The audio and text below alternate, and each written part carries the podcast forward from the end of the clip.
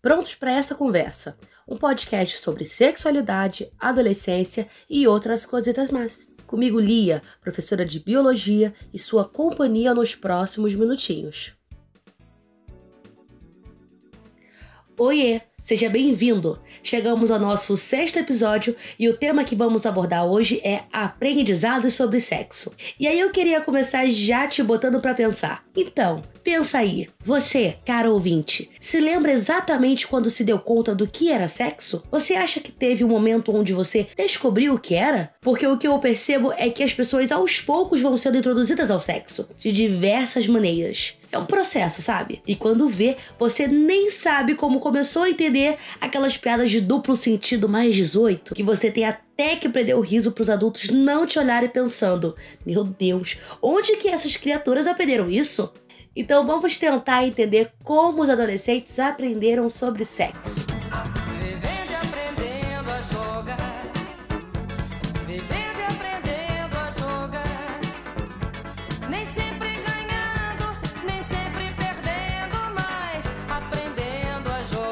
Para começar, acho legal a gente pensar na infância, porque é nela que somos apresentados essa temática, de maneira bem subjetiva, mas somos. E por que eu digo que é subjetiva? Porque surge através da proibição e da negação desse assunto para a criança. Então, quando tem uma cena de pegação no filme, você tapa o olho da criança e troca de canal. Quando a criança fica tocando nas partes íntimas em público, a gente explica que não pode. Alguns falam que é feio.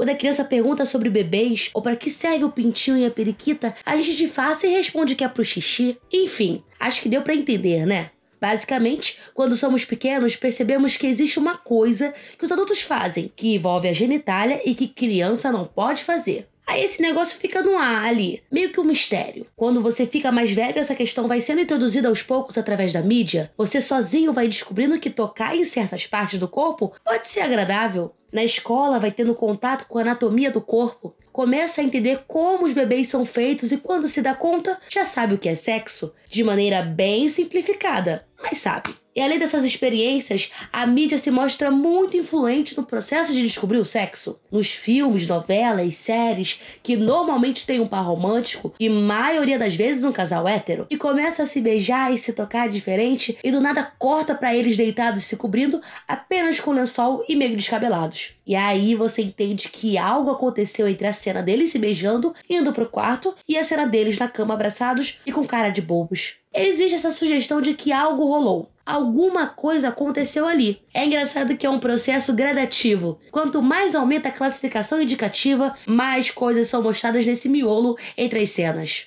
E quando chega a adolescência, o sexo já começa a virar uma questão falada pelos colegas na escola. Alguns começam a ter suas primeiras experiências e a curiosidade sobre o assunto fica cada vez maior. E é aí que a internet surge como meio de não só para sanar dúvidas, mas também para explorar a sexualidade sozinhos. E sim, você não entendeu errado. É sobre masturbação que eu tô falando. E falar de masturbação e de adolescentes com acesso à internet acaba implicando em falar de pornografia. E não adianta fingir que seu filho ou filha nunca procurou ou vai procurar assistir pornografia online, porque as pesquisas mostram o contrário. Apesar do consumo de pornografia para menores de 18 serem proibidos aqui no Brasil, a gente sabe que a internet facilita muito o acesso a esse tipo de conteúdo. Não tem muito como impedir, sabe? Mas acho que tem como diminuir a curiosidade deles. Isso se faz através do diálogo aberto e honesto do acolhimento e respeito à vida sexual das adolescentes. No episódio passado, eu falei sobre a importância do diálogo, lembram? E novamente ele se faz necessário para amenizar um hábito ruim. E olha, não me entenda mal, vai. Eu não estou aqui dizendo que masturbação é errado. Aliás, é uma prática completamente normal e saudável. A crítica maior aqui é sobre os adolescentes terem a pornografia como uma fonte de aprendizado para o sexo. Porque o pornô desencadeia uma série de expectativas, estereótipos e comportamentos muito tóxicos e perigosos. Aqui vou eu mencionar mais um episódio, mas é que no episódio sobre medos e inseguranças, eu falei como a pornografia afeta a autoestima dos jovens e gera expectativas irreais sobre o sexo, mas acaba indo mais além. Ela normaliza comportamentos que não são nada saudáveis nem fisicamente nem emocionalmente e reforça papéis de gênero que prejudicam o desenvolvimento de uma vida sexual saudável e agradável. E falando de aspecto da saúde, em pornô parece que a camisinha não existe, né? E acontece uma fetichização gigante em relação à ejaculação no corpo da mulher, ignorando completamente os riscos de gravidez e STs. O corpo da mulher, mais especificamente a genitária dela,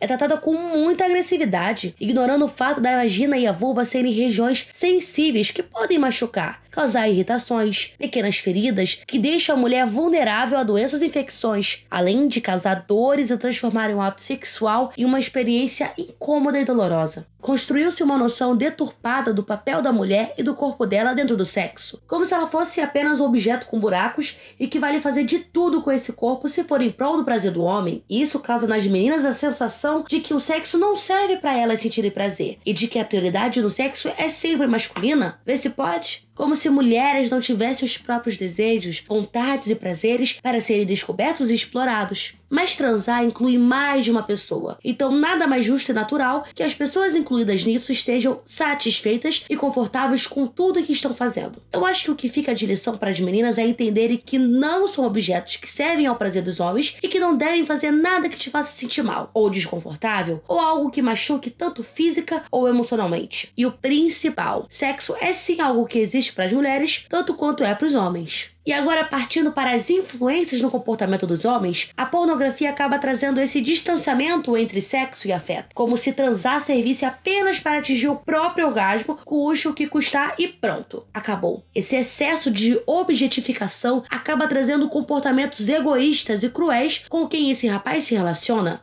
porque ao objetificar o corpo, você desumaniza ele. E você não quer se relacionar no dia a dia com algo não humano. E aí acontece que esse jovem vai aprender a emocionalmente se relacionar com outros homens. Ou seja, as conversas interessantes e os rolês divertidos vão ser com os amigos homens, os desabafos e segredos também. As pessoas que ele admira e se inspira, todos homens. E aí a mulher entra com esse papel daquela que vai servir as necessidades dele, incluindo o sexo. Além dessa questão mais emocional, tem os aspectos aspectos mais práticos, a falta de comunicação com as parceiras, a falta de interesse em relação ao prazer do outro, o descuido com o uso de métodos contraceptivos, a violência ao tratar do corpo do outro e o imediatismo em relação ao prazer. São diversos os problemas que a pornografia traz para a vida sexual, tanto dos garotos quanto das garotas, e é necessário falar sobre isso. Você que é mais velho e mais sagaz talvez pensa, mas é óbvio que pornô é tudo falso, é atuação. Quem é que acredita naquilo? Ai, ai, né? Pois é, você tem noção disso. Mas um jovem de 13 anos que está vendo sexo explícito pela primeira vez, não. Ao consumir esse conteúdo sem ter contato com outras formas de aprendizado sobre sexo, ele vai internalizar tudo que a pornografia mostra para ele. Por isso que se é tão importante essa discussão estar nas famílias e também nas escolas. A educação sexual nas famílias e nas escolas auxilia justamente a evitar esses comportamentos nocivos influenciados pelo pornô e fazer algo que ele não faz, que é prezar pela saúde, segurança e bem-estar dos adolescentes, alertando sobre os riscos e responsabilidades, desconstruindo estereótipos, acolhendo e respeitando a vivência de cada um. Bom, sei que o tema foi ficando meio pesado, mas quando se trata de adolescência e aprendizado sobre sexo, a gente não pode deixar de falar sobre pornografia. Ainda mais no mundo digitalizado e online no qual vivemos. Se você quer ver uma perspectiva mais jovem sobre esse tema, tem um blog de um aluno para indicar. Lá ele falou sobre a relação do aprendizado com os colegas e sobre como não saber de sexo pode ser motivo de bullying, então vai lá dar uma lida. O link vai estar na descrição desse episódio. Por hoje é isso. Um beijo, um queijo. Obrigada por me ouvir e até o próximo episódio.